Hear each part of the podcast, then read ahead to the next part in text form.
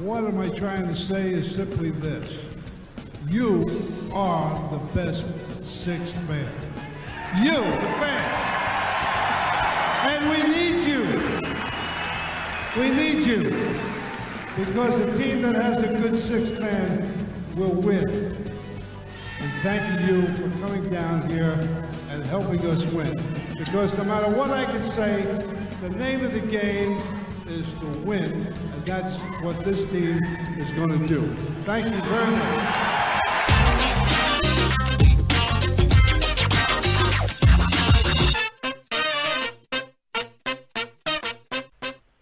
Hola, ¿qué tal amigas y amigos? ¿Cómo les va? Bienvenidos a un nuevo programa de Camino al Garden aquí en vivo, en exclusivo por uno contra uno web.com en el streaming en vivo que tenemos, en el streaming de video, en el streaming de radio, a través de las aplicaciones que podés llevar a todos lados descargándolas gratuitamente desde el Play Store o desde el Android o del Apple Store, perdón.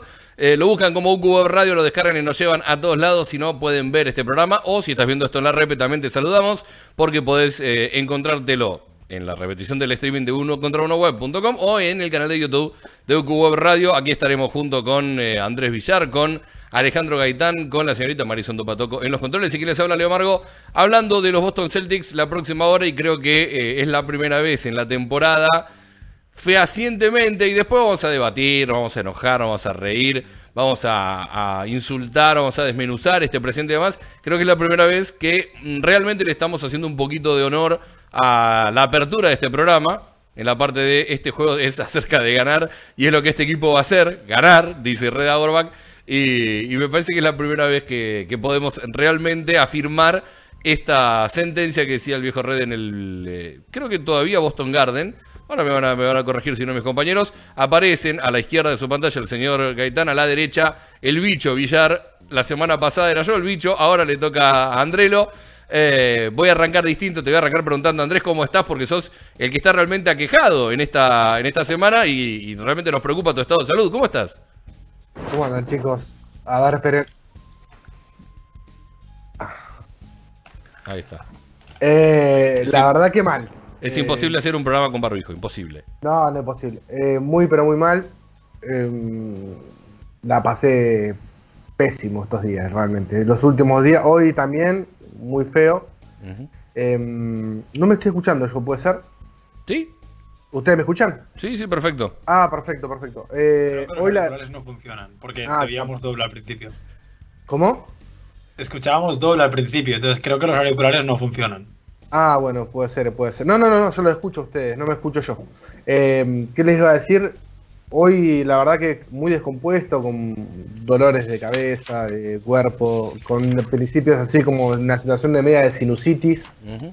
Eh, aislado el lo de mi madre, porque tengo a mi hermano con COVID en mi casa, así que bueno, aproveché que mi vieja, que mi vieja se fue de, de vacaciones y, y, me vine a aislar acá a lo, a lo casa de mi madre. Así que bueno, atravesando como podemos. Antes del programa me tomé un ibuprofeno, me bañé con agua fría y bueno, acá estoy, presente. Eh, bueno, la, la, importancia de las vacunas, ¿no? Porque si lo estás pasando sí. así, estando vacunado, imagínate. Eh, Vos sabés que sin, lo, sin, comentaba, lo, comentaba con la, lo comentaba con la gente, decía, yo no, no, no quiero ni saber uh -huh. lo que debe ser esto sin vacunas, porque realmente la pasé muy mal eh, con vacunas, no quiero ni saber con sin vacunas debe ser. Sí, me pasó lo mismo, me pasó lo mismo la semana pasada y todavía tengo resabios en la, en la garganta, tengo momentos de, de los días posteriores con un poco de dolor de cabeza eh, no quiero ni saber lo que hubiera sido sin esas dos dosis de AstraZeneca. Lo peor de todo es que me llegó para, para la tercera el día de los primeros síntomas. y, a mí me pasa también, la semana que viene me tocaba. Claro, así que no, no me, te, tendré que esperar un poco. Lo bueno de todo esto es que siempre hay alguien que está sano y menos mal que es él. El, eh, el autodenominado, bueno, sano, sano, es una manera de decir muy amplia, hablar de... Sí, es, es abstracto, queda abstracto, es una sí. manera de cubrir diferentes eh, aspectos de, del concepto. Pero mirá está si muy estará pro, sano. Está muy prolijo hoy, ¿no, sí. Margo? Lo gastamos mucho con el pelo, con la barba en los últimos programas que decidió prolijarse autodenominado, porque él, eh, la gente sabe que es un paso de comedia, pero no. la realidad es que eh, autodenominado el más guapo del equipo por, por el CM de la cuenta Camino Garden, que es el mismo, eh, el señor Alejandro Gaitán. Eh, ¿Cómo estás, Ale? ¿Cómo estás vos? ¿Cómo te trató esta semana? Bien, bien, bien, bien. Con la cabeza completa. Cre creyendo en el equipo. Ajá. Y, y, el equipo, pues, ha respondido. Mm, le, le, exigí 10 victorias al equipo en enero. Las hemos tenido. Eh, exigimos varias victorias consecutivas, las hemos tenido. Mm, no os vais a creer lo que voy a exigir hoy, ¿eh? Sí, mínimo, mínimo que depositen algo en la cuenta de PayPal de Camino al Garden. Eso es lo que tenés que exigir primero y principal. Es que me fío más de Canter que de nuestros oyentes. No, no, pero yo decía, yo decía a, a la franquicia, a la franquicia que Ah, ¿qué ah, le cuesta? Bueno, sí, luego se la manda Wick. Se la manda Wick. Claro, ¿qué le cuesta? Cuatro pasajes a la franquicia, no le cuesta Wick nada. no sabe lo que es PayPal, ¿eh? Él, él solo va con Amex Platinum. Eh, sí, no, no, me lo imagino con un montón de billetes en, eh, en la billetera física, no sé por qué. Pero De- pequeños, billetes pequeños, ¿no? Sí, sí, todo de 10, 5 y hasta un, mucho de un dólar, ¿no? Como para, para ostentar Como aún los de más. Harden. Claro, claro, de los de- del, del club de amigos de Harden. Eh, la pistola de billetes como, como Rocier. Oh, Totalmente, totalmente. Pero bueno, tenemos una, eh, una buena, tuvimos, mejor dicho, una buena semana. Había arrancado medio turbulenta, hay que reconocerlo, había arrancado medio turbulenta. Habíamos eh, pensado en, eh, en una cantidad de triunfos, eh, bueno, un poquito similar a la semana pasada, que terminó mejor de lo que había empezado. Esta semana me parece que viene de la misma manera, pero con algunos alicientes y algunas cuestiones a, tener en cuenta que hacen eh, a, esta semana Celta bastante mejor y de las mejores en lo que va de toda la temporada. Eh, la estadística dice que desde la vuelta de Smart estamos 1-5 eh, 5-1. Ale, vos me corregirás. sí. sí, no, no, incorregible. 5-1. Bueno, 5-1. Y- y- y- incluso en la derrota, Smart fue el mejor. El de Atlanta. Sí, y, y me parece, bueno, lo habíamos planteado en el inicio, eh, en la previa del programa, perdón. Esto de el- la primera parte de- del camino al Garden de hoy tiene que ser hablando de Marcus Smart, de eh, la influencia positiva en defensa, del paso adelante que ha dado también en ataque, de cómo ha callado algunas voces, del, del texto que publicó, o la nota en realidad que, que dio hace unos días para The Athletic, eh, en donde ha contado lo de la mano, que hay momentos que siente que no, que no juega sin una mano, porque realmente no la siente, porque tiene cristales después de, eh, de lo que fue 2019, ¿no? En, eh, Ocho. 2018. 2018. Bueno, eh, no cambia demasiado, ¿no? Sigue teniendo cristales adentro de la mano y hay momentos en los que no la siente. Bueno, una nota muy interesante, pero eh, te quiero escuchar, Andrés, vos que en la última semana, sin chicana, ni mucho menos, ni gastarte, ni, ni, ni ir al hueso, eh, fuiste el más revolucionario, si querés, del programa, que dijo, y la verdad yo si me tengo que desprender de Smart, me desprendo. Está, hiciste la salvedad de que sentís todavía mucho por él, que lo amás, que lo querés, que deportivamente sabes lo que te puede dar, pero que sabías que era el activo más, más eh, quizás más eh, reconocible de parte de las otras franquicias. ¿Seguís pensando lo mismo? ¿Cómo viste esta semana de Marcus? No, no, sigue siendo, sigue siendo igual. Incluso ah, se ha revalorizado con las últimas eh, actuaciones para los rivales. No, no creo que, que la solución sea tras- traspasar a Marcus Smart. Lo, lo dije la semana pasada también. Eh, si hablo de traspasar a Marcus Smart, tiene que ser por un activo mucho más grande. Estamos hablando de un jugador, Marcus Smart más otros jugadores que te, traigan un jugador eh, por arriba de la media, incluso por arriba de lo que es Marcus Smart. Salvando eso, digo, me parece que está demostrando lo que vinimos diciendo desde un comienzo y que mucha gente todavía se eh, no quiere creer de que Marcus Smart es el, mejor base del equipo, no solamente el mejor base del equipo, sino el que mejor hace jugar el equipo. Eh, y es tan fundamental de, tanto desde el costado defensivo como en el costado ofensivo. E incluso me atrevo a decir, y a vos te quiero hablar, a vos, sí, y me, Udoka, Mirá cómo se adelantó. Vamos. Sí, me tiene podrido, me tenés podrido, no me tiene, me tenés podrido. Dale la pelota a Smart, necesita la pelota en las manos. Lo de ayer fue una demostración de lo que estamos diciendo. Necesitan que le den la pelota en la mano. Cada vez que Smart tiene la pelota en las manos, sale algo positivo. Y no es lo mismo cuando la tiene vos, Jason Tatum. A vos te quiero hablar. También. Dejá de picar la pelota como un imbécil. Cada vez que la agarrás, y dale con la pelotita, y dale que la, la pica, se pica la pelota. Cada vez que se postea, intenta o intenta no jugar, eh, o intenta jugar un aclarado como si fuera Kobe Bryant, se pica la pelota en el pie, la pierde, eh, inicia una contra, tira un tiro de mierda, basta.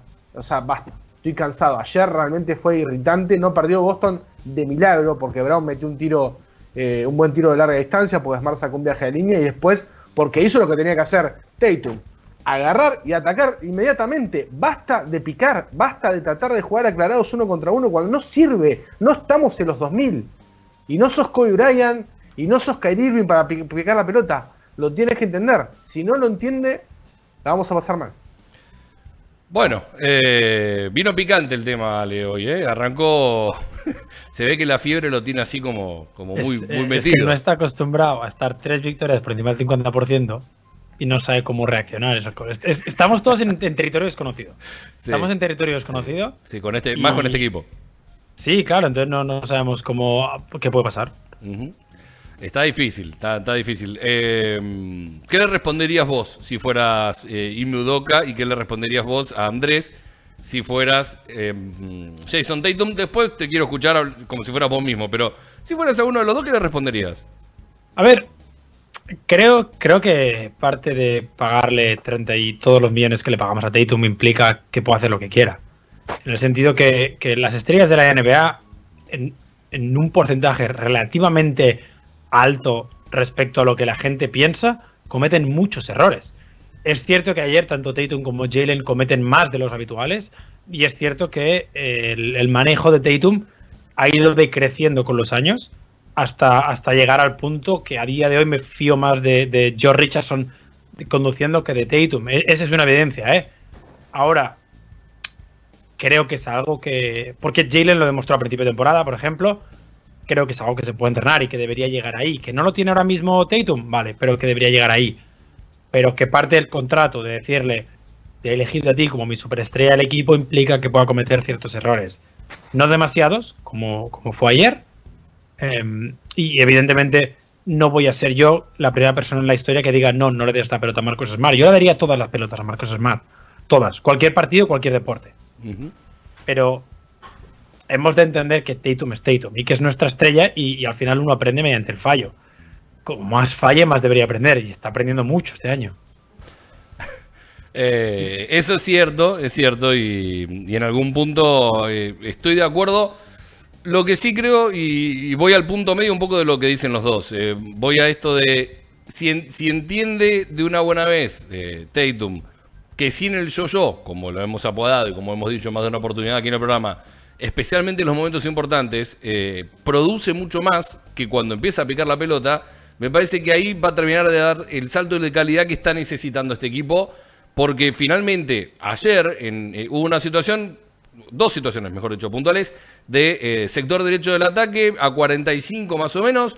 Empieza a picar, quiere tirar una faja, la pelota milagrosamente pega en un rival y se va al lateral. No sé, no recuerdo si era Brichis o quién.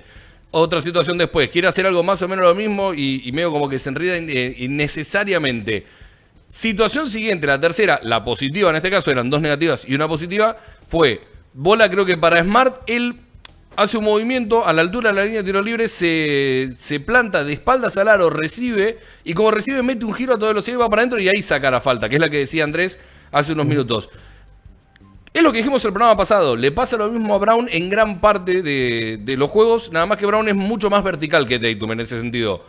Cuando van para adentro, cuando deciden ir para adentro sin tanto firulete, sin tanto, eh, sin tanta faja, sin tanto drible en el lugar, sin tanto eh, ver qué tiene adelante y tanto control de pelota, son mucho más efectivos de lo que terminan siendo. Entiendo también que no podés arrancar en todos los tiros, no podés arrancar y tratar de romper siempre porque va a llegar un momento en el que o te van a sacar faltas en ataque o eh, se te van a cerrar de- innecesariamente porque vas a ser fácil de leer. Pero bueno, Pero ahí, no- pero ahí está la mano del no entrenador. yo-yo. ¿Cómo? O sea, tiene que haber un punto intermedio entre Claro. arrancar hacia adentro. O sea, no hace falta que hagas el yo-yo, puedes recibir y mover el balón a la otra esquina. El otro día Draymond Green hablaba muy bien de, de el arte del swing pass, el pase para mover el balón a la esquina contraria, que al final, si tú mueves el balón rápido, o sea, mi, mi, mi yo lógico, o, o- no, mi yo fan, está con Andrés. O sea, no. Tatum no debería votar nunca más. Mi yo lógico entiende que hay un proceso y entiende que hay unas normas no escritas en la NBA Sí. y que, que si tú eres la estrella tienes derecho a ciertas cosas. Ahora, a mí También lo que hay me un gustaría vicio, Ale. sería- También hay un ¿Perdón? vicio, hay un vicio que trae Tatum de, Sí. de- de temporada tras temporada, así que en algún momento Pero ojalá nunca pueda había perdido tantos balones votando. Eso es cierto. O sea, hay, hay un, un, una empeora, un empeor en, en ese aspecto. Y hay que buscar el motivo por el cual ha empeorado en eso, ha empeorado en el tiro, ha empeorado en todo. COVID es lo más fácil, o COVID, cansancio, agotamiento físico de los últimos años. Ahora, lo que a mí me gustaría como fan, o si fuera Odoka, es que recibiera, y si no puedes tirar, no puedes arrancar, que movieras el balón al siguiente. ¿Quién está al lado? Por, por ejemplo, ayer otra ocasión, después de esos dos errores que comentabas, cuando Tatum va a la línea, es porque Marcus Smart mantiene el balón, se la da a Tatum en la mano y directamente lo primero que hace después del handoff es un bloqueo directo. Y ahí Tatum sí o sí tiene que atacar. Porque hay un bloqueo y tiene, eh, no sé con quién se queda, no sé si se queda con, con, con Lamelo o con, o con Rosier. Tiene que atacar y ahí consigue dos tiros libres. Me parece que es con Rosier que le termina haciendo una falta de un manotazo abajo. Lo- y mete los tiros libres. O sea, Incluso, cuando- no digo, incluso ayer eh, en el clutch, todas las jugadas que, que hizo Boston fue buscar bloqueos en la parte superior de, de la cancha para crear el mismatch. Que quede Tatum con uno más chico, sea Lamelo, sea Rosier, y en un par de oportunidades no aprovechó justamente ese mismatch porque se puso a picar la pelota. En vez de inmediatamente, una vez creado el mismatch, tratar de llevarse el jugador eh, hacia adentro e incluso atacar directamente. Si él no pierde el tiempo, el tiempo optimiza el tiempo, ¿sí? recibe, si recibe del lado débil, por ejemplo, una vez que recibe del lado débil, tiene que atacar el espacio. No tiene que quedarse a esperar que se le ponga un jugador enfrente para jugar un mano a mano. Tiene ese vicio incorporado que lo tiene de toda la vida, entiendo de, su fanatismo por Kobe Bryant, que era un jugador que lo hacía y lo hacía efectivo. No sos Kobe Bryant. Kobe Bryant lo podía hacer y, y la mandaba a guardar, y lo hemos visto mil veces hacerlo. Pero vos no sos Kobe Bryant y, tu, y tus porcentajes declarados no son buenos, no son buenos, nunca fueron buenos. Incluso Jalen Brown, Jalen Brown tiene algunos, a veces, mejores eh, porcentajes declarados que vos. Entonces me parece que es, al- es algo que, que tiene que aprender y lo tiene que incorporar ya definitivamente. Porque ayer le pudo haber costado el partido a Boston. Eh, no, no tiene por qué. Sí, no solamente por eso. A ver, vos podés jugarte un aclarado. Yo no te digo que no juegues ningún aclarado. Es lo que decía, es lo que decía Caralis otra vez en un podcast, recuerdo, no sé si hace un par de semanas atrás.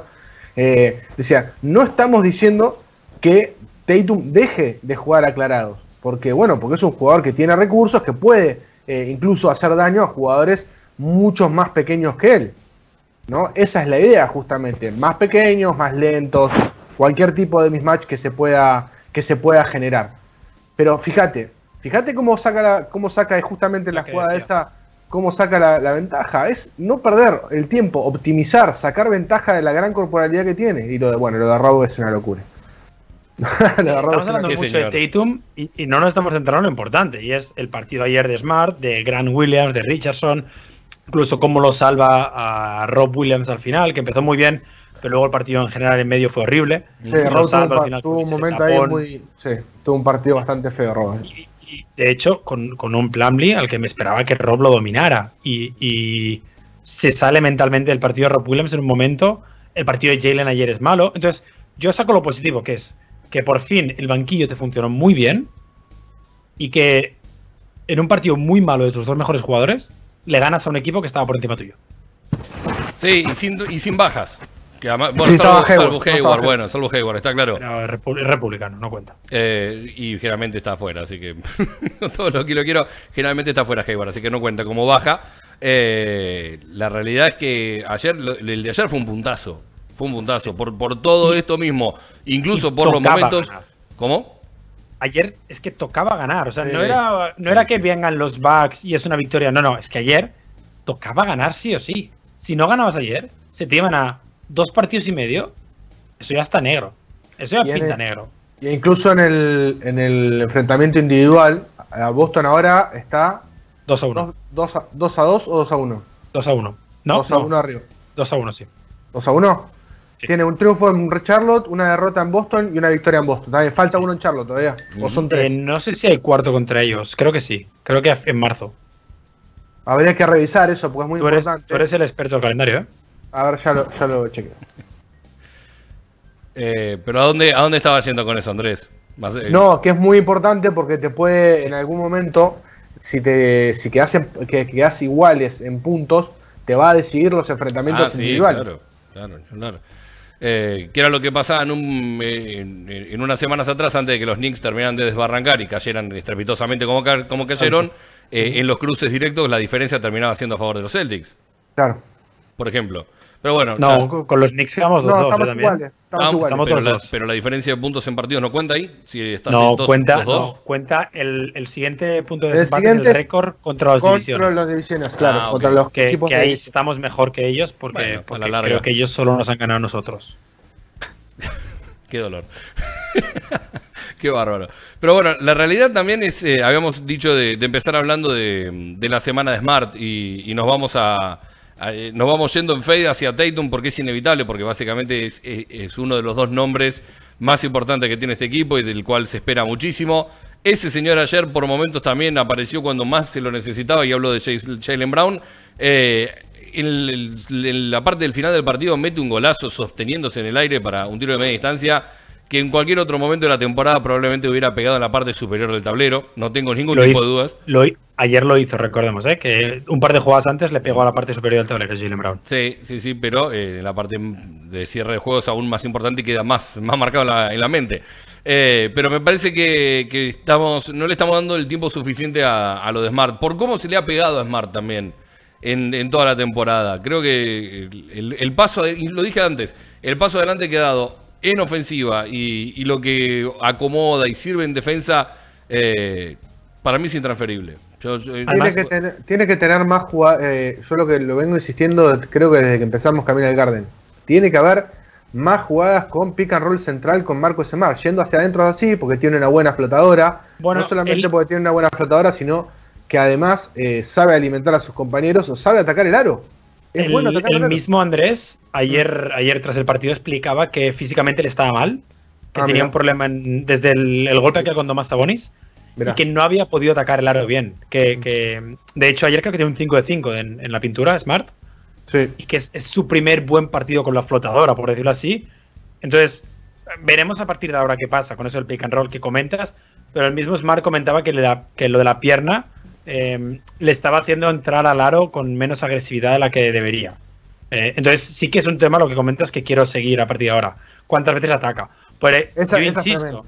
Esa yo- yo sí, sí, ayer, met- ayer tiene unas No, canastas en el las dos cuarto. seguidas, la, la defensiva contra Ubre y la, el ataque la- sosteniéndose en el aire y cambiando el rumbo de la, de la bandeja, son dos golazos, do- dos situaciones tremendas. Bueno, ni hablar de, de- todo lo que hizo Smart ayer fue bueno. Partido ayer, el partido de ayer de Smart es de los mejores que ha hecho Sí. con la camiseta de los Celtics.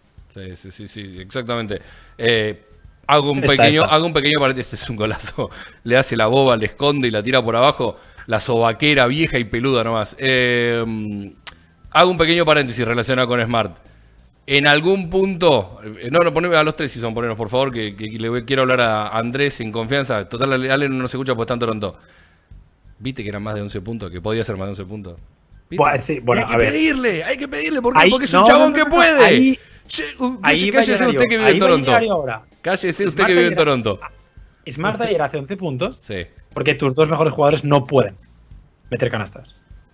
Pero está O sea- haciendo puntos igual cuando ellos también Oh, anotan. Claro. No es verdad. No es verdad. Sí, ¿Cómo que no? contra Sacramento metió. ¿Y cuántas Bueno, asistencias dio? tuvo, tuvo un par de tuvo un par de, de partidos en que no tiró tanto y asistió, pero Ese puede es- ser puede ser también porque él se sentía bien mal, como vos En, está diciendo. en la racha de 4-1 antes del partido de ayer, Smart estaba en 51 tiros de campo y 49 asistencias. ¿Y el promedio de puntos de esos vos- cinco puntos, cuán- de esos cinco partidos, cuánto era? De puntos, Sí. debía ser. contando ¿no? el último, que creo que metió 16, debía ser. No, llegaría, no creo que llegara a 10. Es que lo voy a tener que buscar en directo, ¿verdad? No, no, no estaba, no estaba tirando mucho, pero puede Sí. ser también por, por esto que decís. Es una Eh, mezcla de cosas. También eh, todos los rumores y todo lo que se ha dicho, se notó que le hizo un poco de mella en su momento.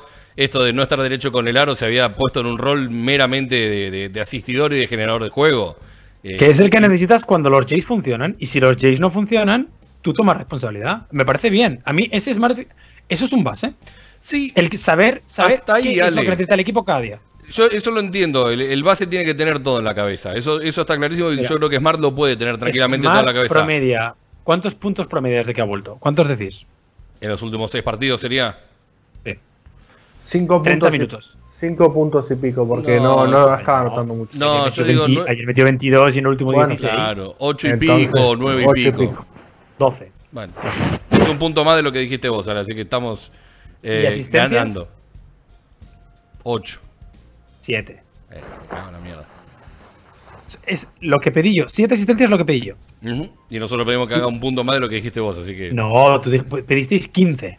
Bueno, de 12 a 15 tampoco hay tanto, es una sola De conversión, 12 a si te pones 15 a pensar. triple. Es una conversión, una conversión sola, te una, dos veces hinchando la línea. Y tirando 54% en campo. Es eso, Ese eso es, es, el dato. lo que quiero. Ese es el dato. Más del 50% de campo. Eh, pero decía, yo estoy de acuerdo con lo que decís de lo de, de la función de base y que tiene que tener todo en su cabeza. No creo que Smart tenga que ser solución cuando los Jays no están derechos. ¿Por qué?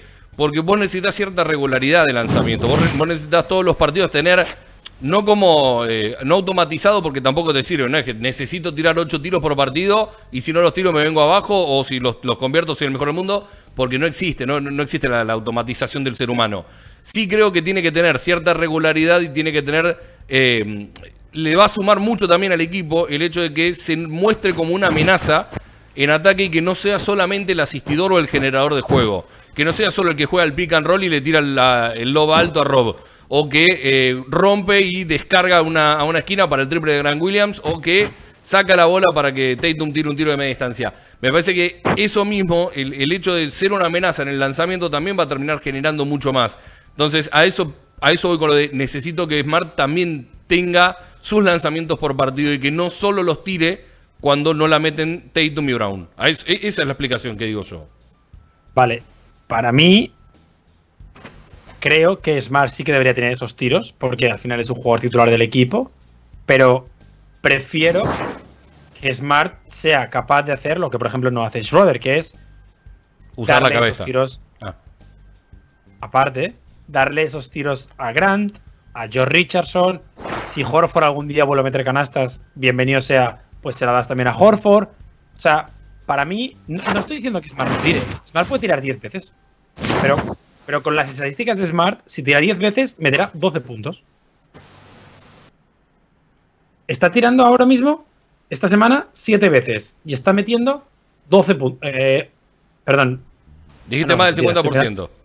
no, no, que es que he quitado el partido ayer. Está tirando 7,7 veces por partido y metiendo 12 puntos, tirando con un porcentaje que para Smart es, vamos, Altísimo. parece, parece que se ha metido unas, unas setas alucinógenas.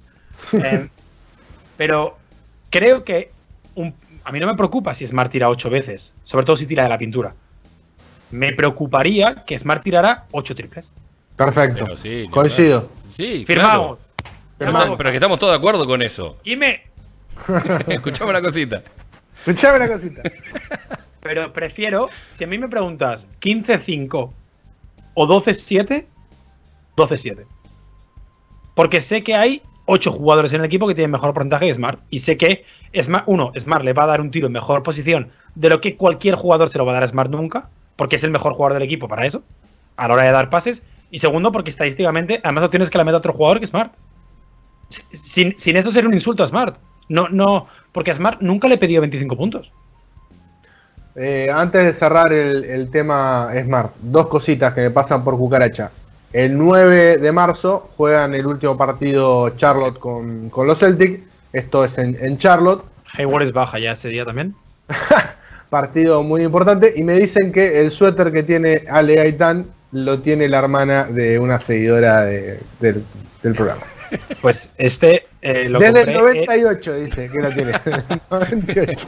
este lo compré en el Primark de Chicago. Eh, Ah, bien. aquí en Canadá no tenemos Primark. Llegamos a Canadá, eh, llegamos a Chicago, estábamos en el mercadillo y de repente asomo la cabeza por, por la avenida y veo un Primark al fondo brillante y, y los ojos me brillaron. Pero eh, prometo que es de la sección de hombres. Lo único que me compré de la sección de mujeres Claro. fueron unos, unas bambas. Unos ¿Una, tenis. ¿Una qué? Ah, Unos tenis. unas zapatillas. Sí, unas zapatillas.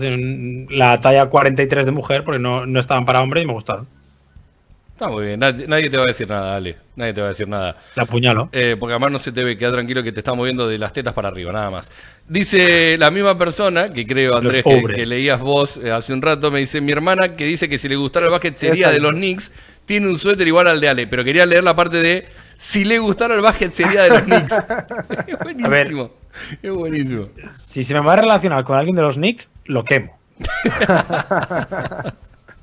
Hace un rato leía, se los pasé, creo. eh, sí, Sí, la, la sí, captura de pantalla de. Pero ese traspaso, ¿quién lo hizo antes, Leo? ¿Quién lo mandó por WhatsApp un traspaso muy parecido? Yo os mandé un traspaso con Fournier y Kemba. Eh, y Westbrook acabando. Estamos hablando del programa, el, eh, el programa de la tira diaria que tiene ESPN relacionada con la NBA que conduce Malik Andrews. Eh, Bobby Marks hizo un propuso un traspaso entre los Knicks y los Lakers que mandaba a Los Ángeles a Kemba, a Fournier y a Alec Burks en, a cambio de Russell Westbrook, eh, de Andre Jordan, Wayne Ellington y una primera ronda de 2027 protegida. Estamos de acuerdo que eh, los Knicks, si fueran los viejos Knicks, han cambiado, ¿no? De los últimos dos o Sí. tres años han cambiado. Los viejos Knicks hubieran agarrado viaje de una solo porque estaba Westbrook, ¿no? Tal cual. Sí. El traspaso ese, igual, eh, soy, si soy Nueva York, lo hago si la ronda no es protegida. Yo si soy Nueva York lo hago, pero por las risas. La ronda del 2027 de los Lakers Puede ser un pick 1, este ritmo. puede ser un pick muy alto, teniendo en cuenta que, bueno, ya de- de- Depende de lo bien que juegue Brony. entendemos que, Claro. claro. entendemos que LeBron ya ta- estaría retirado y Anthony Davis ya tendría una, una edad importante. A esta altura, igual Andrés, eh, eh, proponer la idea que LeBron en- dentro de cinco años va a estar retirado es puede ser irrisorio también. No, bueno, pero Creo que, creo que Anthony Davis se retira antes que LeBron, ¿eh? declive de la, declive de la carrera. Sí, puede ser, puede ser. Eh, pero nada, me, me reía porque recordaba el, el traspaso y relacionaba con el suéter de, de Ale, los Knicks y nuestra seguidora, que ve siempre Camino al Garden a pesar de que es hincha de los Lakers. ¿No? Hay que, eh, hay, hay que decir, por cierto, que esta semana nos ha empezado a seguir gente de los Knicks y los Lakers en, en Twitter. ¿Por qué? Bueno, muy bien. Nos odian. Mira que yo he hecho todo lo posible porque no. Damos fe. Y, nos, y aún así nos siguen. Damos fe, damos fe que es cierto todo esto. Eh, pero bueno, cerrado el capítulo Smart, creo que a la larga estamos los tres bastante de acuerdo, ¿no? Más allá de, de Bart es la consideraciones. mejor persona del mundo. claro, en debería eso. ser el presidente del planeta. Marcus Smart eh, o el dueño del planeta, que es aún mejor. Lo que vos quieras. Aunque Time Lord también podría entrar en esa, ¿eh? Dice dueño. Bueno, uno dueño, el otro presidente, laburan juntos, van de la Y mano. Grant, Grant tiene cara de CEO del, de- del planeta. Tiene cara de, de Grant es CEO. el científico loco del grupo. También. También podría ser, lo veo con un guardapolvo blancos. Blanco. ¿Aparecerá Time Lord en alguna del multiverso de Marvel? Tiene que aparecer. Hombre, yo creo que Marvel perdería una gran oportunidad. De, de un- un- tienes un superhéroe que ya, ya sabes cuál es su superpoder. Y ya Ujú. tiene, no, no tienes que presentarlo. O sea, Además tiene nombre de superhéroe, Time Lord. Time Lord, Eh, totalmente. El hombre mopa podría ser tranquilamente con ese pelo. ¿No? me gustaría que cogiera como a Doctor Strange y le reventara así de un puñetazo la cabeza o algo. A más, Pero- de, a más de uno, en realidad. Que haga eso Ay. la cancha, más de uno. Eh, pero bueno, ayer el partido de Rob no fue, no fue del todo No. bueno. Lo salva la tapa del final y alguna de esas eh, correcciones que hace muy arriba del aro. Alguna que otra tapa, pero la realidad es que no, no tuvo un, un buen partido. Más pensando que enfrente estaba Plumlee. Si me decía que enfrente estaba Hakim Olajuwon del 93-94, lo puedo Se entender. parecían, ¿eh? Ayer se parecían. Pero Fue extraño, fue extraño que eh, llegó tarde a las, a las ayudas secundarias y erró muchísimos tiros eh, que, que- que le facilitó a Smart, que siempre las, los termina metiendo. Sí, se le escaparon, se le escaparon Se le muchas, escaparon. que eso le pasaba antes, ¿te acuerdas? Simpsonizado, Robert Williams Simpsonizado. Robert Williams sincronizado, sí, sí. Lo de, lo de que se le escaparan le pasaba antes, más, lo fue mejorando y ayer volvió a, a, a ese Robert Williams rookie, por decirlo así. Mm, Sí. Pero bueno, esperemos que sea cosa de un día. Sí, sí, sí, porque además los últimos partidos también venían siendo, venían siendo muy buenos. Defensivamente creo que el, el, eh, en esta cuestión de marcar eh, upgrades en la- eh, de una temporada a otra o situaciones que muestran un- algún desarrollo, me parece que el punto alto, y lo dije la semana pasada, sigue siendo el hecho de que juega, de que no se han perdido partidos tanto, y acá es donde todos nos tocamos el huevo izquierdo, tóquense madera, lo que ustedes quieran, no hay problema. Eh, hemos visto, guarda que se te, se te chamusca el cráneo cuando se, se- situaciones raras, acordate. Ah, Claro, por las dudas, Está, por las está. dudas. Está, Eh, está. está jugando y, y no se han perdido tantos partidos, salvo los que cuando fue papá, que bueno, puede ser entendible. Eh, después no, no, hemos, no hemos tenido esos, eh, esa seguidilla de partidos. Decía, vos leías el, el Injury Report, decía Robert Williams otra vez afuera porque sí, entre paréntesis. y aquí, ¿por qué no juega aquí Robert? viene la Porque gran sí. duda, Leo. Y era la gran duda, ¿Confías, ¿Confías que esto va a aguantar a largo plazo? Porque en algún momento el contrato de Horford te lo vas a tener que sacar encima. Si no es ahora, es en verano. Pero hacer eso implica darle 32 minutos por partido a Robert Williams. Yo tengo muchas dudas con respecto a lo que puede implicar la baja de, de Sí, Al pero, Horford pero la para- estadística para ya ha la demostrado defensa. Que, que la defensa con Robert Williams es mejor. Sí, pero es el, el complemento, el complemento ese de Horford con Robert Williams es donde Boston termina sacando de- de ventaja. Y ahí es donde, eh, no sé. ¿El complemento jugando juntos, decís vos? O... Exacto. Ayer- Defensivamente, ayer ¿eh? Grant Sí, sí. jugó muy bien, por ejemplo, en defensa. Defensivamente.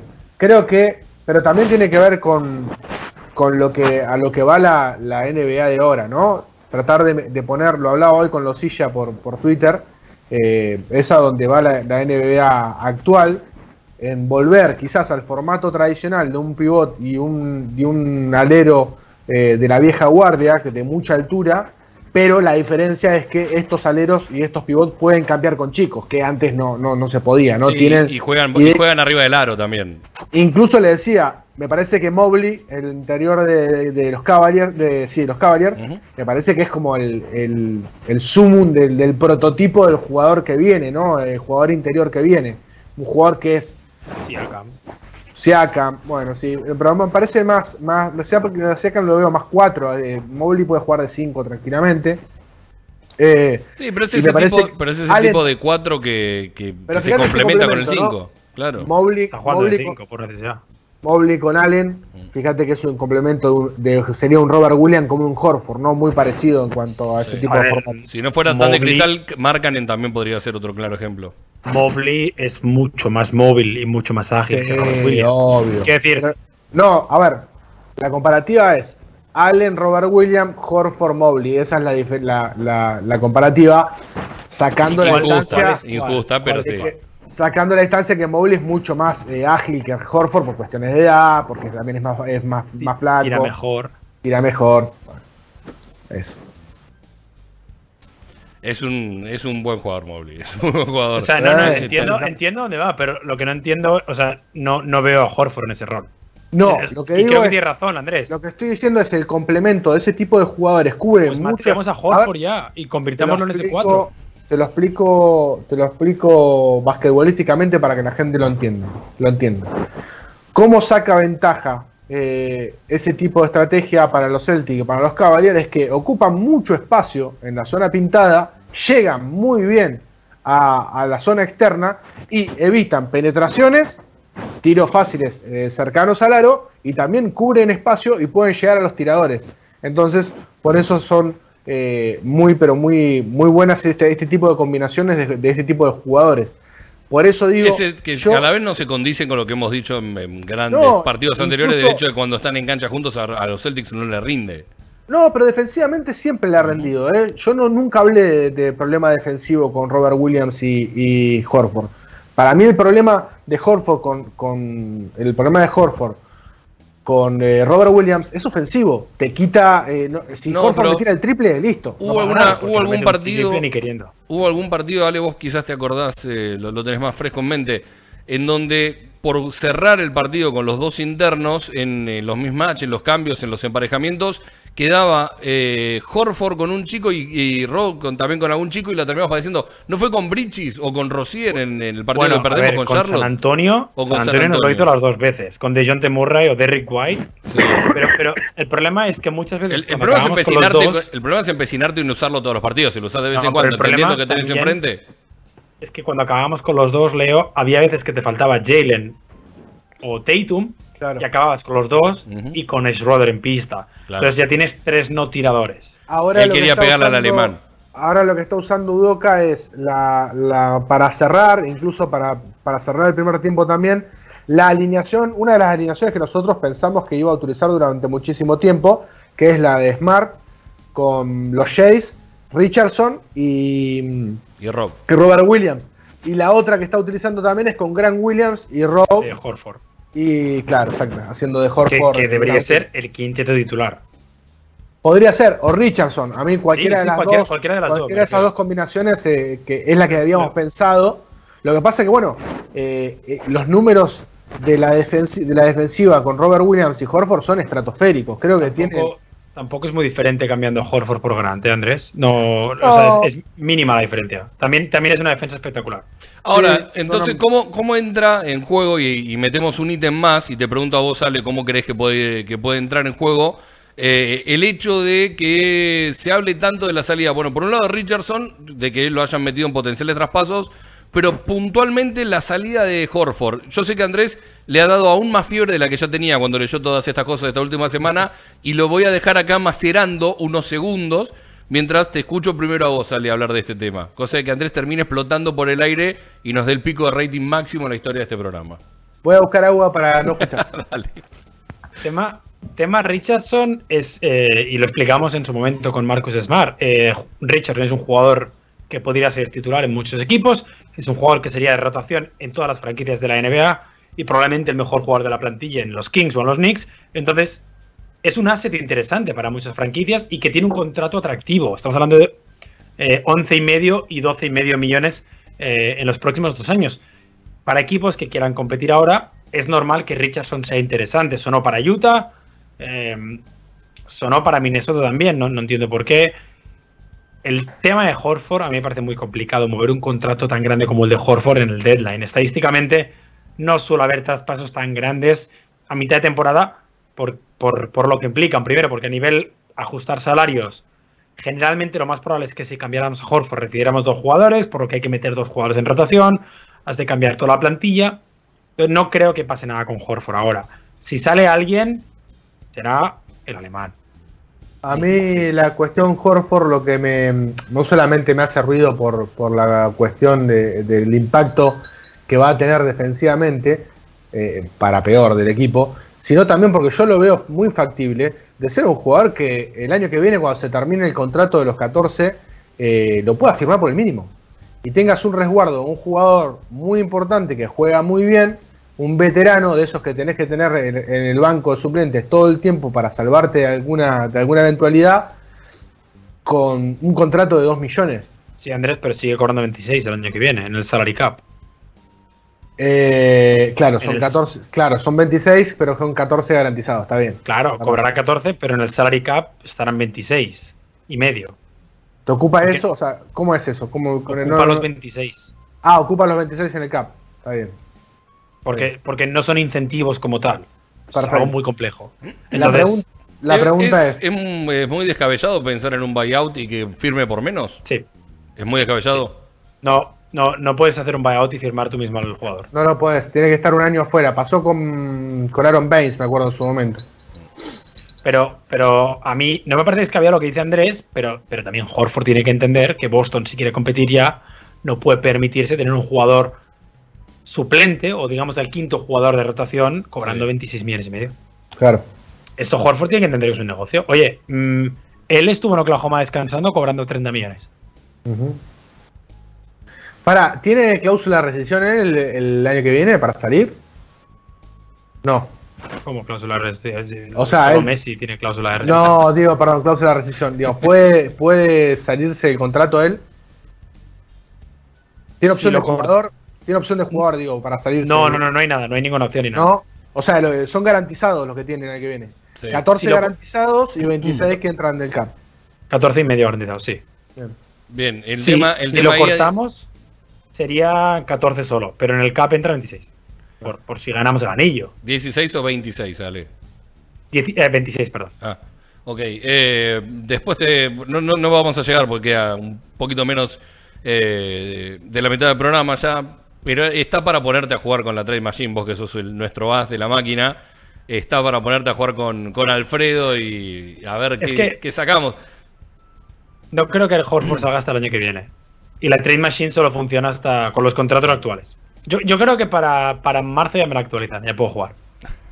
Bueno, no, no falta tanto, es menos de un mes. Es menos de un mes. Sí, sí, sí, ya me voy de viaje, me voy de vacaciones, vuelvo y ya tengo la máquina. Eh, Andrelo, antes de, de escucharte con el tema Richardson puntualmente, no tanto con, con lo de Horford, si querés decir algo también, obviamente, No. dale para adelante. ¿No puede? Ok, No. va, va solo eh, el 50% de este programa votado. Está, está enfermo, hay que 66. aguantar la voz para lo importante. Vamos solo con Richardson. Entonces, antes de eso, gracias a, a nuestros amigos de, Out of Context de Despacho Celtics, que nos hacen una estampita de San Andrés Villar.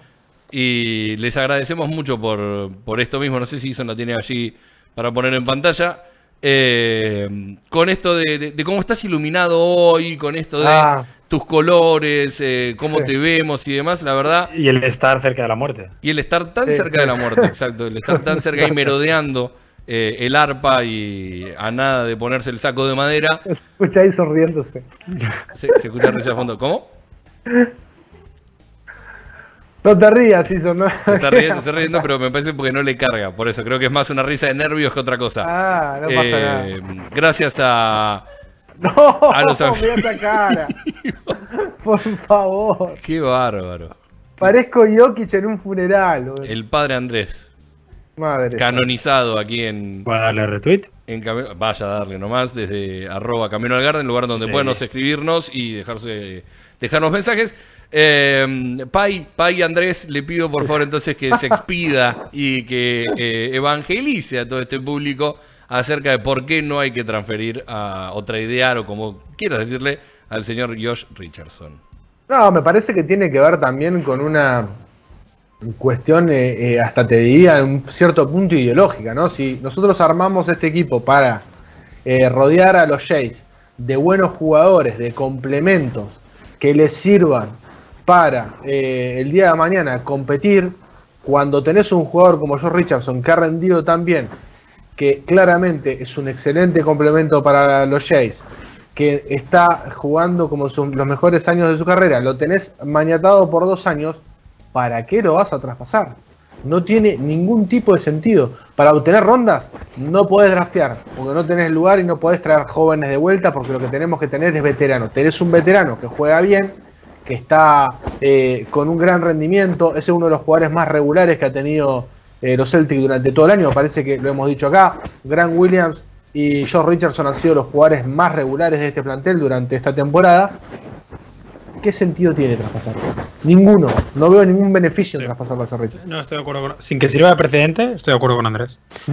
Bueno, este es el fin del mundo del que tanto hablaron los mayas hace un par de años atrás. Por cierto, y- hablando de out of context, Leo, me escribe eh, David. David, que no es Felipe. como Felipe. David, Fel- David Felipe. David Felipe. Felipe. Vaya corte se hizo Leo, muy punky y sexy. Leo, el madurito rebelde Margo. y, El y luego. rebelde, el- me encanta. No sé, no sé si habéis visto los cortes que ha subido Out of Context hoy. El de, el de huevos de Andrés. Sí. Que cuando nos- la semana pasada nos dijiste una palabra para esta semana y Andrés gritó huevos. Bueno, pues me dijeron que huevos, si tú gritas huevos en México, significa algo así como, y voy a citar textualmente porque eh, mi madre no estaría muy orgullosa de mí diciendo esta palabra, eh, significa... Agárrame la verga. ¿Cómo? No, mirá. Agárrame es la un verga. hashtag. Es un hashtag que se escribe todo junto, mirá. Sí, sí, sí. Pero tenés que poner la mano, así como cuando llaman Wonker a, a los jugadores en Inglaterra, igual. Bien. No, acá en Argentina decir huevos es que pongan ganas. Que le pongan echen huevos. Sí, sí, sí. Claro, sí. sí, sí. Yo lo entendí así también. Yo soy internacional. claro, vos sos un hombre viajado, Ale. Está claro. ¿Dejaste de ser colombiano eh, ya? Eh, o aunque te quedaste afuera prácticamente estás afuera del mundial, te quedaste ya no, no más. No sos Eh, más lo, colombiano. lo- lo hablaba el otro día. Lo peor de, de que Colombia se quede fuera del mundial es que van a tener que ver el mundial por Caracol Televisión. claro. Que es, es horrible. Un saludo a todos nuestros amigos colombianos de Caracol Televisión. Totalmente y ojalá Una, clasifiquen. una época, una época, eh, perdón, vamos a, vamos a hacer un, Sí. una- un, un apartado de este momento hablando de Caracol Televisión. En los 90. Pará, vamos a cambiarle el nombre al programa. Va a ser Camino a Qatar esto. No, en los 90, eh, en la época de, la- de oro de la selección colombiana, estamos hablando de la selección de, de Rincón, de Valderrama, el tren de Asprilla, René eh, un montón de jugadores que fueron la mejor camada que tuvo, Sí. quizás con la última de- del Mundial de 2014, de las mejores que ha tenido Colombia. Eh, la televisión colombiana era muy ocurrente a la hora de las transmisiones. Y vos estabas en medio del partido y de repente empezaban a caer cosas eh, como dibujitos y publicidades en el medio del partido. Vos decías, no entendías nada. Decías, Che, ¿qué está pasando acá? Claro. ¿Qué clase de ¿Viste? invasión extraterrestre es la Claro, que además tomó la no- transmisión? Que se, que se llevan a Batistuta. Claro, pero no, además no era, no era que se la ponían en el, en el- no sé, había un tiro libre, estaba la pelota parada. No, no, no, no. Estaban en un medio contragolpe y empezaban a caer publicidades por los costados. La, la ¿Qué NFL, pasa? lo de, lo de Nickelodeon de la NFL, se copiaron de Caracol Televisión. Claro, cuando lo sentaron a Hulk fue en la en Claro. el ingol. Se copiaron. Todo, todo, un choreo. Lo de Marvel con la NBA también. También se copió de, de Todo, Caracol. Todo, copiado de Caracol. Eh, en, en donde hay muy buena inventiva también relacionada con el básquet es en las transmisiones eh, de Gol, Gol TV, era, no, ¿cómo se llamaba? La Win Sports, perdón. En Win Sports, eh, una señal colombiana, la liga de básquetbol transmitida ahí, el relator es un fenómeno. No sé el nombre, pero canta, tiene frases ayer, increíbles. Hablando de eso, ayer incluso terminé viendo la transmisión por el Yo también. por la de, por la de los Hornets, porque me gusta mucho el relator de los Hornets. ah, son dos, la- son dos descerebrados, sí. Son dos cere- de Cerebral 2. Me gusta, además, a ver, son fan del equipo y, y tienen mucha energía y todo, pero los tipos, viste, no se meten con el rival, ¿eh? no, no es que bardean al rival. exacto. y- Celebran mucho lo propio, pero Sí, sin sí. faltar, o sea, sin faltar el respeto de el pendejo de Tatum ahí perdiendo el balón. No. Claro. Generalmente las transmisiones eh, partidarias de, de los equipos de NBA suelen tirar, eh, suelen tratar mal a los equipos rivales. Estos Tommy, no, estos como que- bueno, Tommy Tommy, lo quiero mucho, pero La otra vez me reía porque no sé qué habían dicho, eh, qué habían dicho, parece que fue el comentarista de Golden State, dijo algo de Campazo y hicieron un escándalo bárbaro. Sí. Y le digo, estos no vieron una transmisión de, de Tommy, jamás. Eso Tommy era, para empezar habría dicho era que un- era peruano o algo así. Sí, se arrancaba por ahí. Olvídate, este mierda, había dicho que, ¿no? Eh, Hay un, eh, el Colorado Scalarini lo que tiene en las transmisiones de NBC Sports Boston es, eh, es un gran, gran onomatopeyador, si se me permite el término. Autorizado. Sí, gracias, Ale. A mí me embola que siempre dice lo mismo. No, no, hombros, a la hora de los, a la, lo a la hora de los análisis. Los hombros, los hombros. Y, y, Sí. y la norma, la norma esta de que cuando un jugador se tropieza dice automáticamente es falta en la NBA. Siempre dice eso. Sí, sí, siempre dices. Sí, está, seteado. necesito- Me hace acordar a un relator, eh, no vamos a decir quién, pero me hace acordar a un relator que se anotaba las palabras claves en una hoja y las llevaba a las transmisiones para no olvidarse de decir ninguna. Es como que está seteado y tiene que decir siempre lo mismo, ¿no? Digo, a ver, el día que, que se vaya Mike, Mike ya está en las Sí, últimas. sí, eh, sí, hay que decirlo. está Se- confundiendo a Schroeder con Jalen Brown. se equivoca ya mucho los jugadores, se equivoca el tanteador, eh, incluso se equivoca los equipos. Eh, lo amo a Mike, lo amo a Mike, pero ya, ya está para atrás. El día que se, que se vaya Mike, por favor, pongan toda la plata del mundo y traigan a San Grande, por favor. Sáquenlo de la radio y tráiganlo a la televisión. Estamos hablando de el, el- el relator San Grande, que es el relator de la radio de Boston. Claro. Un grande, eh, uno de los mejores relatores Y- que, y que a hay. nivel estadística, de lo mejor que hay en Twitter, ¿eh? Eh, también.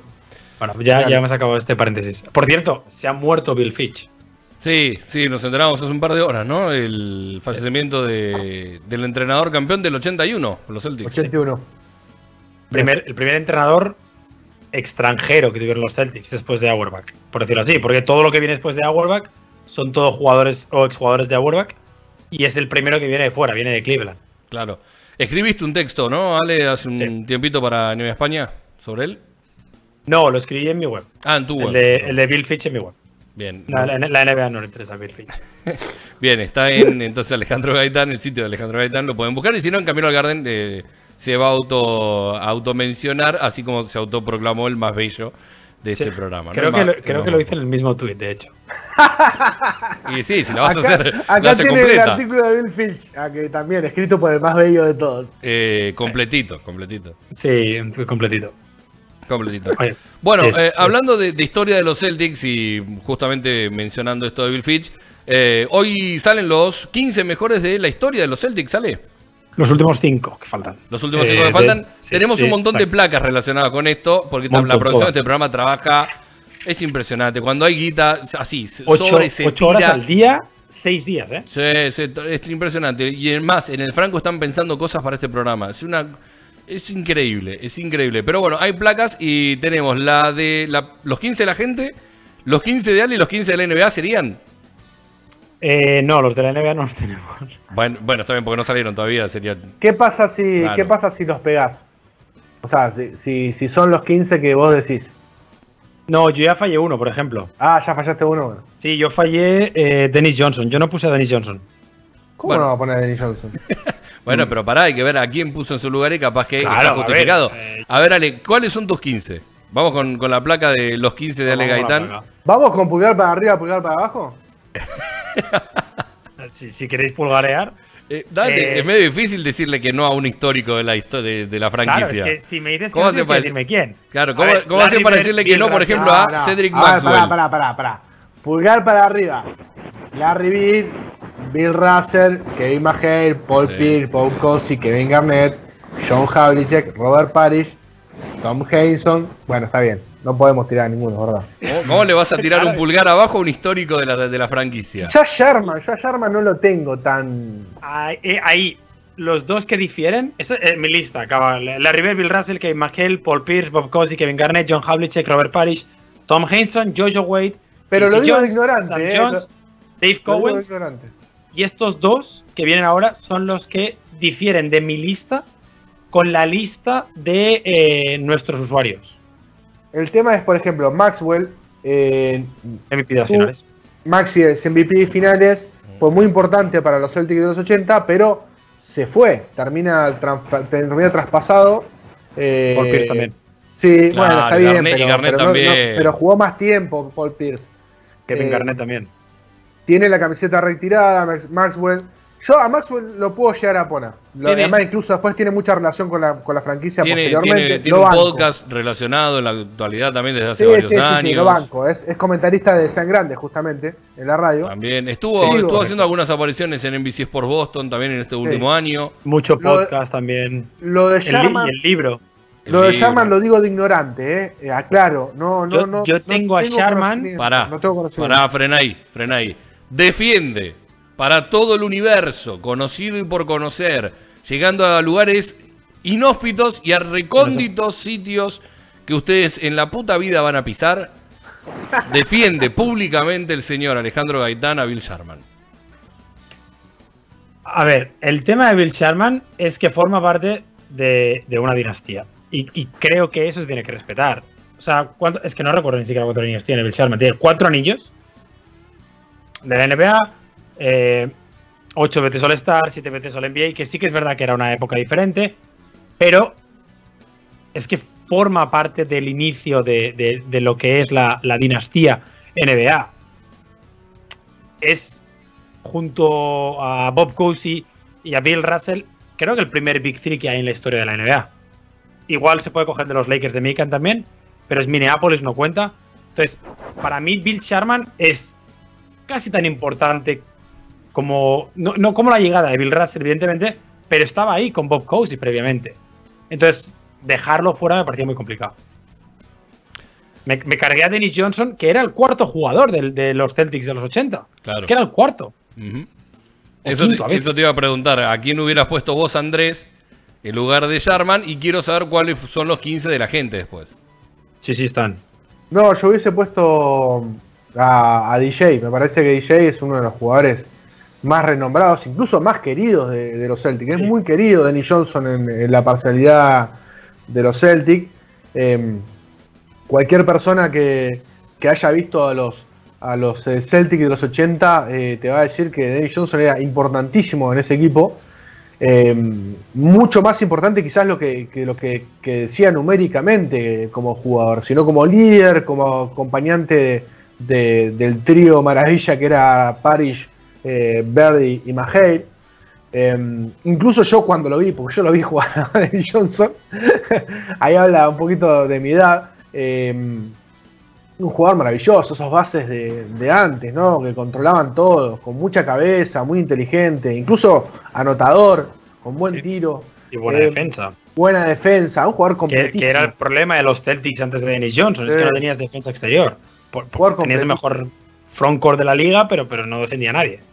Incluso la, primera imagen que tengo yo de, ver a los Celtic eh, ya es en el ocaso de, de- de- yo a ver, empezado a ver los primeros partidos Celtic a fines de los 80. O sea, vi un, poco de un poquito de- del final de Denny Johnson eh, y el final de, un ya un un que estaba en declive. Agarré la peor etapa, ¿no? Porque agarré justo la, del 86 para arriba, ahora cuando empecé a ver 88, cuando empezamos a perder con Detroit. Sí, sí, Len Bayas, Reggie Lewis, la mejor época de la historia. Sí, tal cual.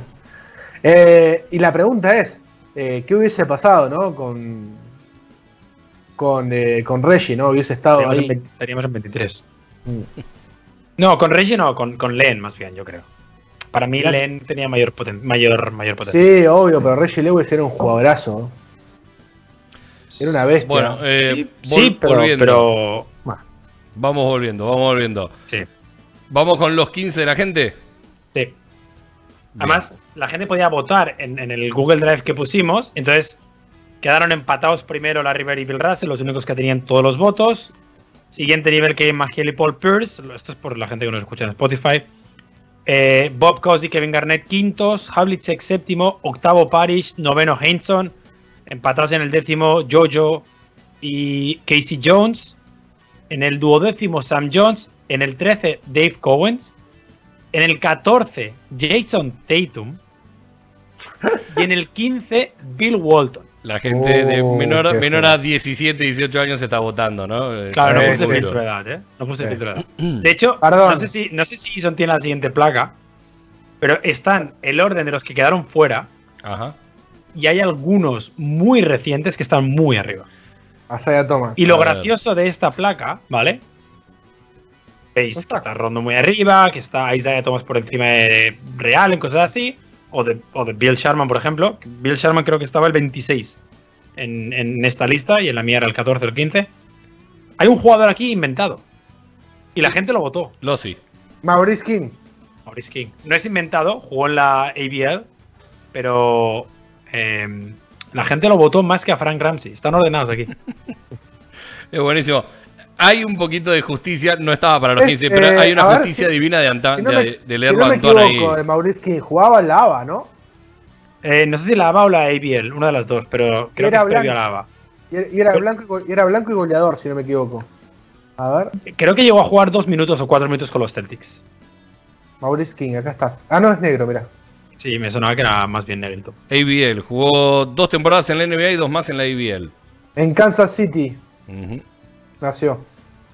Y jugó Así en Washington lo- las, en el las 59 cuatro personas que votaron a Maurice King. Bien. Cuatro. Cuatro. Eso, esos entraron para votar en joda. Se pusieron de acuerdo en un asado dijeron: entremos acá y vamos a joder en la vida a estos pibes. Y ahora, los que la NBA ha publicado, bueno, los que los Celtics han publicado, que recordemos es un panel de gente muy respetada que vota, por ahora han salido, recordemos que no está en orden. Larry Bird, Kevin Garnett, Dennis Johnson, Sam Jones, Kevin McHale, Bill Russell, Bob Cousy, Tom Henson, Paul Pierce y John Havlicek. Faltan cinco. Bien, ¿y los, Eh, cinco, los cinco que pues- faltan serán más parecidos a los cinco tuyos o a, lo- o a los cinco de la gente? O yo sea, creo que Tatum no va a estar. Y yo creo que Bill Walton tampoco. Pero se vota mucho, eh, no se vota por redes, o sea, podés decir que vota un jurado, No, un no, panel no, de no, notables. no, no son peri- periodistas. Por eso, un panel de notables. Caral- Caraldis está adentro. Eh, sea, por ejemplo, ¿quién falta? Así mirando rápido. McHale Owen. está- Cowens apareció ya. No, falta Cowens. Cowens va a estar. Eh, Bob Cousy lo hemos dicho. A eh, creo que no lo ya está. Robert Parrish. Robert Parrish. Em, Jojo White. Falta uno de los Jones, puede ser. Está Sam Jones. Falta Casey Jones. Y el último, ahí así que. em, alguno de los que yo no he dicho porque yo he fallado uno. Los 90 es como que hay un vacío en la historia de los Celtics, ¿viste? Sí, hay un agujero ahí en el medio. Hay un agujero. Con los nombres, ese hijo de puta. Para que me tome un que agarro el izquierdo. Es el programa, el programa del testículo este, eh, es el programa del testículo. Eh, bueno, ¿a qué, saldrá? Dentro de un rato, ¿no? El... Hay un evento, hay un evento de los Celtics hoy en directo que creo que se puede seguir a través de la aplicación de los Celtics y creo que en Facebook. Pues los Celtics son muy avanzados tecnológicamente, usan Facebook todavía. Claro. Eh, entonces, eh, sí, supongo que lo publicarán, pero vamos, que tampoco va a ser muy complicado. Bien, bueno, a estar atentos para completar los, eh, los cinco que faltan. Y tenemos que hablar también de tu momento top, Andrés. Vos sos nuestro fixturólogo que tenemos aquí en el programa. Eh, ¿Estás en condiciones? Te- el, el bicho te lo permite hacer? ¿El, el Sí, sí, segmento sí. top? An- antes quiero preguntarle a ustedes quiénes son sus tres jugadores favoritos de los Celtics, de la historia de los Celtics. Bueno, Carson Edwards, Wanamaker y, Y Tremont Waters. y Tremont Waters, claro. Pero, a ver, con favor. Es que, claro, yo, los jugadores que más he seguido, he desarrollado una relación más grande que, que, que los que jugaron los 80, porque me faltaban años para nacer, por, por un ejemplo. O sea, Marcus Smart está en esa lista. Y sé que a nivel top no es top 50.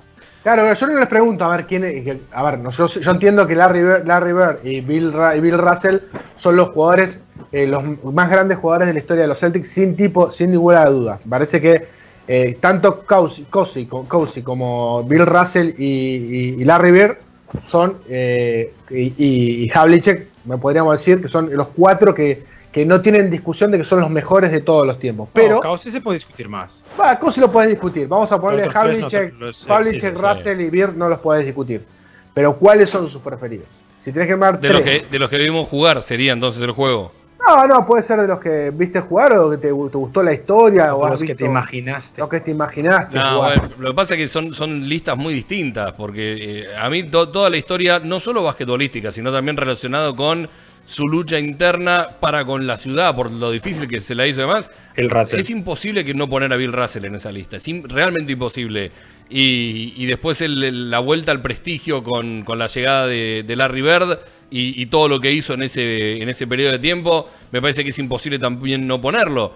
Pero si vos me decís entre los que viste jugar, es una lista mucho más acotada eh, y que por ahí relacionándola con, con el corazón tenés que decir, o debería decir en realidad, Garnett y Pierce por encima de todo el resto y en un escalón por detrás, por más que sea, vos pediste tres nombres, podría poner al mismo lugar a Rondo y a, mm, y a Smart, aunque, eh, y con todo el dolor del mundo, para mí ahí hubo pocos tiros, pocas mecánicas de lanzamiento tan bellas como la de Ray Allen. Yo estuve enamorado toda mi vida de la mecánica de lanzamiento de Ray Allen y cuando se fue fue como un, no, Ray, ¿qué estás haciendo, hermano? Entonces, eh, no podría, eh, pero por una cuestión personal, tendría que ponerlo en esa lista, pero por todo Pero lo que van, sucedió después. seis. No, no, por, no, no, por eso dije, son distintas listas de tres, son distintas listas. Quizás la de los que vi jugar en esos tres, eh, esos, son esos cuatro nombres que, que dije al final. De, de la otra es, es inevitable poner a Havlicek como tercero con, con Russell y con Bird. Yo, yo, de los que he visto jugar, eh, KG es Rondo Smart. Aunque, aunque he de confesar que el final de la carrera de Rondo me ha hecho mucho daño. O sea, me lo, me lo tomo personal. Y de los que no he visto jugar, eh, Bill Russell, Kevin Garnett y Marcus Smart. Pero lo dejas afuera a Pierce. Sí. Mira vos. Creo que, creo que, creo que Kevin Garnett representa mejor los Celtics.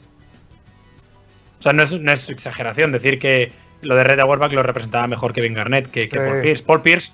Paul Pierce era una estrella de California.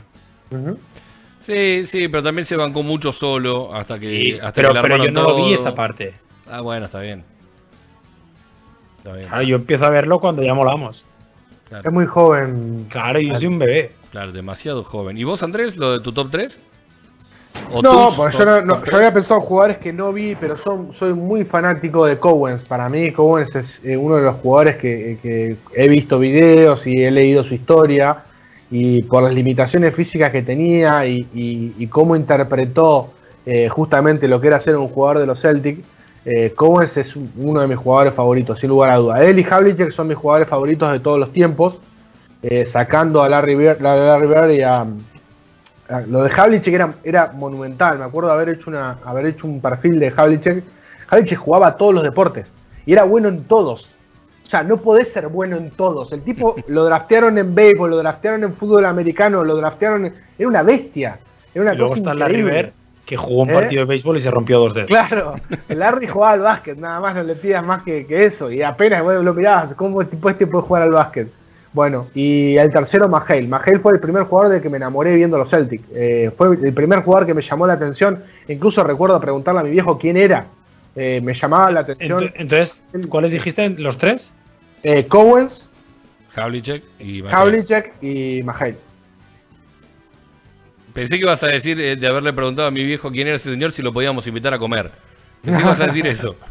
que venga a cenar a casa. obviamente, los recientes, los que sí vi, eh, los que pude ver con más, eh, con más tiempo, Eh, me parece que Garnett está por encima de todos y suscribo a lo que dice Alejandro. Me parece que incluso tengo hecho un artículo en que digo que, que él, él abrazó la historia de los Celtics como ningún jugador, incluso como jugadores que como si hubiese jugado toda la vida. Y él lo dice en Como, un momento. como nadie desde los 90. Sí, e incluso hay una imagen, hay una imagen que se cruza con Bill Russell en, en- abajo del, de antes de salir a la cancha en un partido y le dice y, y se mira la camiseta y dice como, como diciendo le dice Bill Russell está era tu camiseta de toda la vida, te, la tendrías que haber puesto siempre. Claro, ¿qué mierda Me se hace parece en que- Minnesota? Claro, ¿qué hacías en Minnesota? Pero esto se lo ha preguntado mucha gente a mucha gente. ¿Qué mierda haces en Minnesota? Bueno, vol- volviendo al tema Fixture, que nos quedan 15 minutos de programa nada Ah, más. perdón.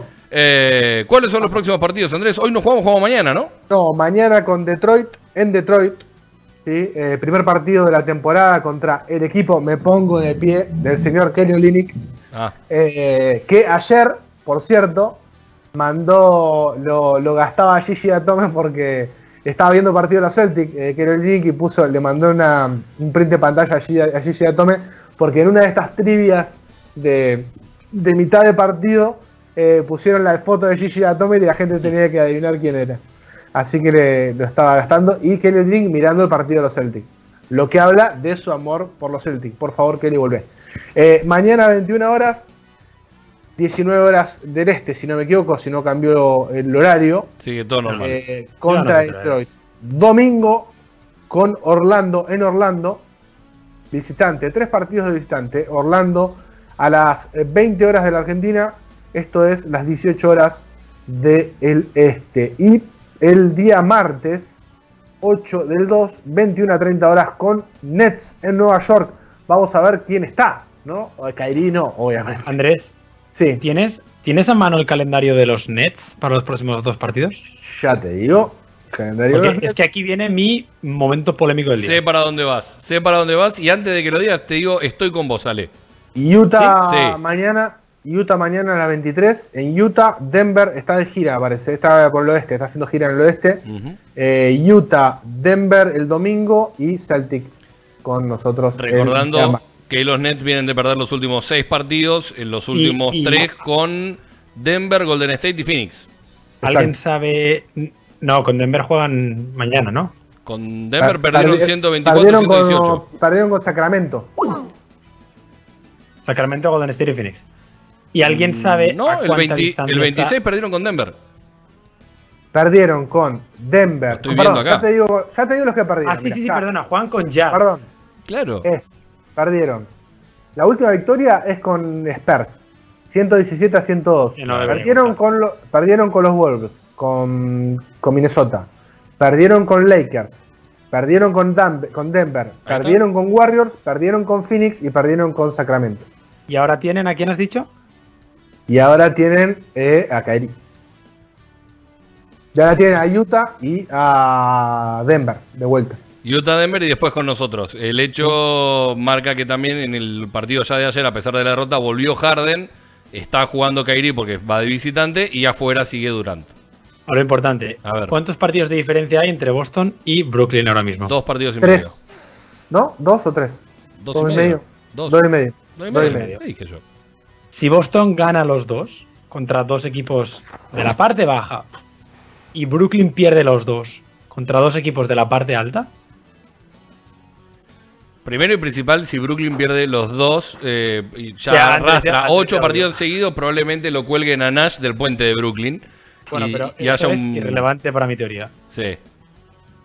Existe la opción de lucharle a los Nets el sexto puesto en el eh, Barclays Center el lunes o el martes cuando juegues. Te digo que tiene complicado el calendario los Nets, ¿eh? Estoy viendo acá los partidos que les quedan. De hecho, ya he hecho la apuesta de cuántas victorias hacemos en febrero, ¿eh? Ah, sí.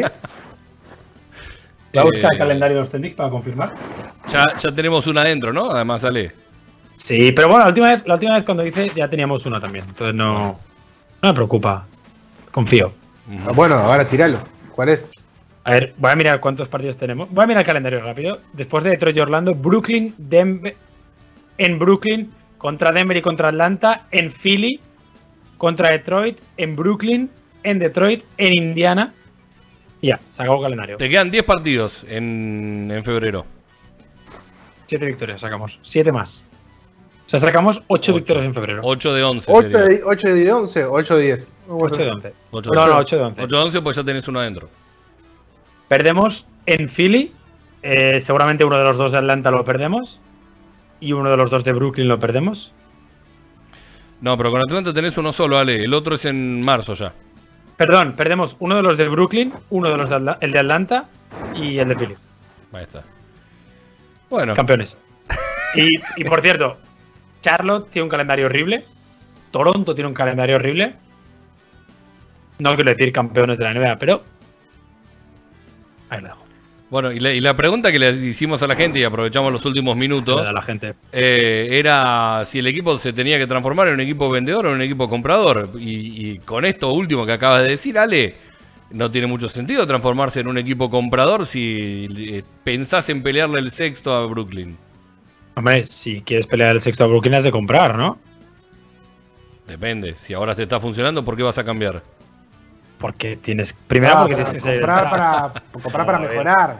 Ah, bueno, pero, pero el comprador muchas veces también se tiene que sacar de encima cosas que no quiere. Primero de todo, solucionamos el tema de Schroeder. Sí.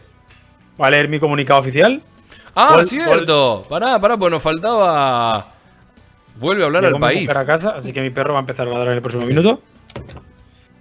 Dennis tiene que salir como sea. O sea, no está diciendo nada nuevo. Nada nuevo. Dennis tiene que salir como sea. Primero porque la alineación actual funciona. ¿Vale? Por lo que va a tener menos minutos.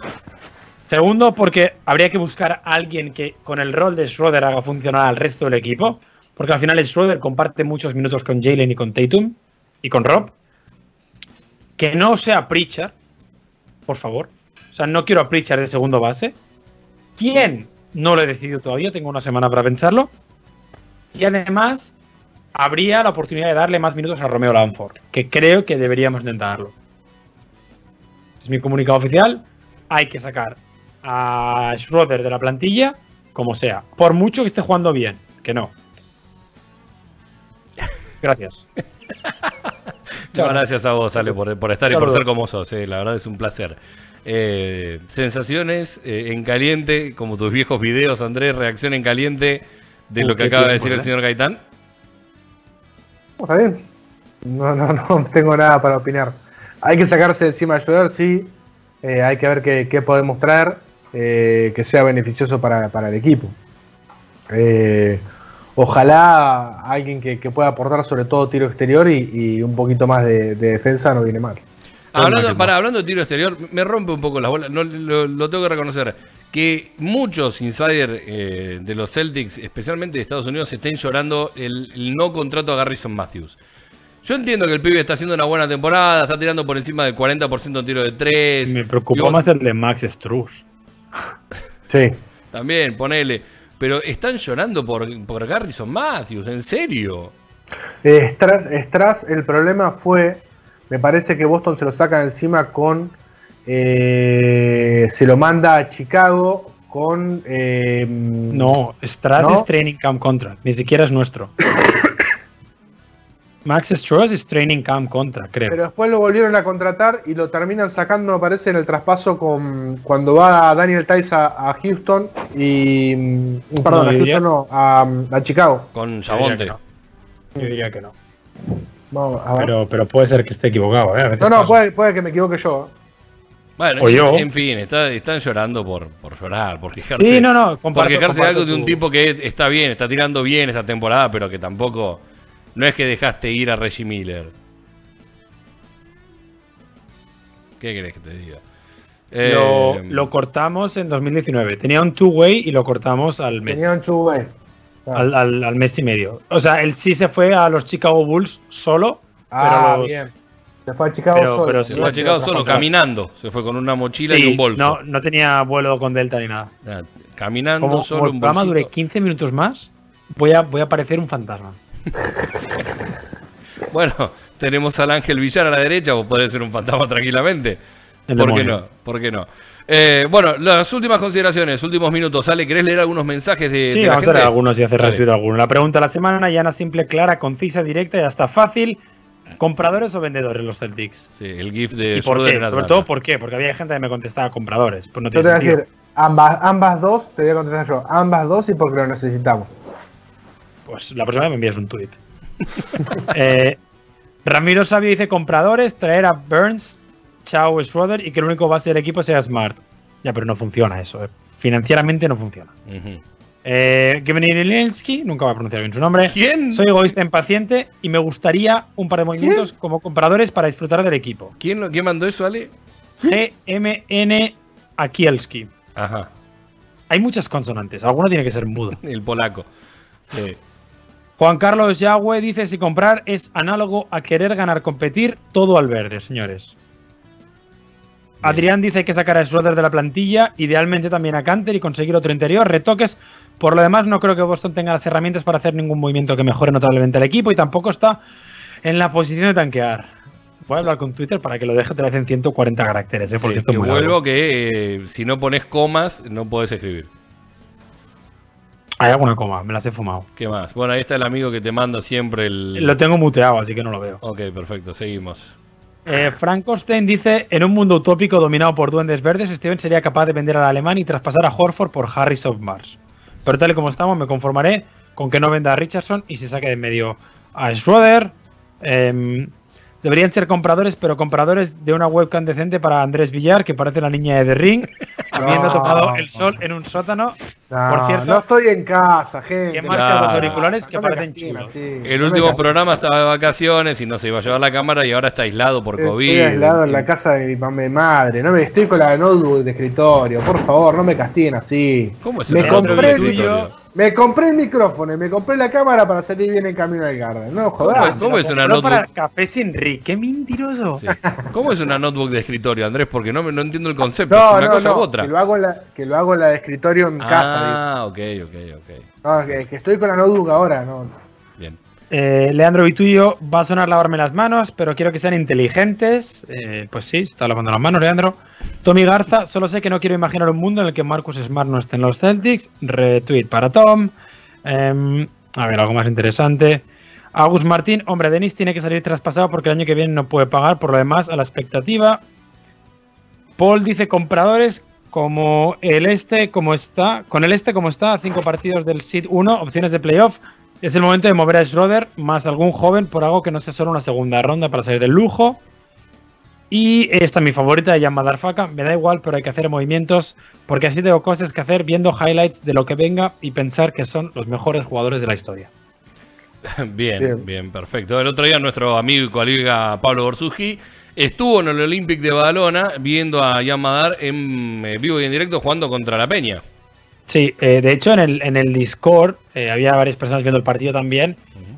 Eh, hemos decidido que le iría bien a Madar un año más en un año en Euroliga. Hemos decidido. Sí, Mirá. oficialmente. Ok, ok. Es el Discord de Celtics en España, entonces eh, hay cierto poder de decisión. ¿Cómo se hace para ingresar al Discord de Camino al Garden? Clic en el link que publicamos de manera habitual en el, en el Twitter de Camino al Garden. Ok, perfecto. Es si quieren ingresar, si no le mandan un mensaje privado a Ale y se lo piden. Así como también pueden pedir o pueden eh, colaborar con Camino al Garden a través de PayPal en, en nuestra cuenta. Nos eh, estamos abiertos a que nos den una mano porque básicamente este programa, si no, se solventa con el aire, ni más ni menos que con eso. Así que muchas gracias por colaborar, amigas y amigos que, que están viendo este programa, que lo ven en la repetición, que lo encuentran después a través de, mm, de podcast, Todo. en formato de audio, Todo. quiero decir, por todos lados. Eh, es lindo, es lindo saber que están del otro lado y gracias por colaborar también vía PayPal con Camino al Garden. Último eh, minuto, Leo, un, un dato minuto. rápido. Hubo un podcast que sin Acá. motivo alguno tuvo 800 escuchas. Sin, sin venir a cuento. Generalmente la mayoría de gente nos ve en YouTube y tenemos unas 100 personas que nos... Uno tuvo 800. Igual lo compartió Marcus Smart. No sé, no sé qué pasó. Bien. Pero, pero me llegó la notificación de que estábamos teniendo muchas, imagínate. Bueno, muy bueno, muy bueno. Y Sí, no, no, nos pone muy alegría. contentos. ¿Cuál fue? El de los Lakers. El de la previa de los Lakers, El, el que le ganamos a los- el de la previa que le ganamos a los Lakers. No el de Ah, Twitch, bueno. el del día anterior. claro. Había gente, había gente importante ese día. No, ese día no, el día anterior, Leo. Ah. Andrés. Morbo. Nos vamos. Sí. Será hasta el jueves que viene, amigas, amigos. Nos encontraremos una vez más aquí en Uno contra Uno Web para charlar de los Boston Celtics. Andrelo, que te termines de mejorar, que tengas un buen fin de semana. Eh, bueno, uno dice eso y lo único está a nada de Oh. escupir un pulmón en pantalla.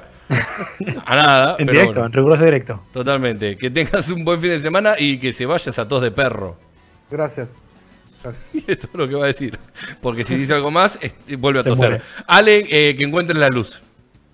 Y que traspasen a Schroeder. Y que traspasen a Schroeder. Exactamente. El- la semana que viene, el día de programa es eh, el cierre. La- ¿no? Ya, de ya habrá, ya habrá cerrado. La, ya la conclusiones. semana que viene eh, están invitados al Twitch de- del despacho. Después, eh, Jonathan Pérez prometió venir a Camino del Garden ¿A qué hora es? a las 18. ¿Eh? Para complicar la vida a Ison, vamos Sí. a hacer cuatro. A las 18 es Camino al Garden, a las 17 es el Twitch de despacho. Exacto. Ahí está. Nos vamos, amigas, amigos. Gracias por haber estado al otro lado. Hizo empató con la operación. Andrés Villar, Alejandro Gaitán, que les habla Leo Margo. eh, y todos ustedes, porque sin, esto, sin ustedes esto no tendría ningún tipo de sentido. Chau y recuerden que siempre estaremos Camino al Garden.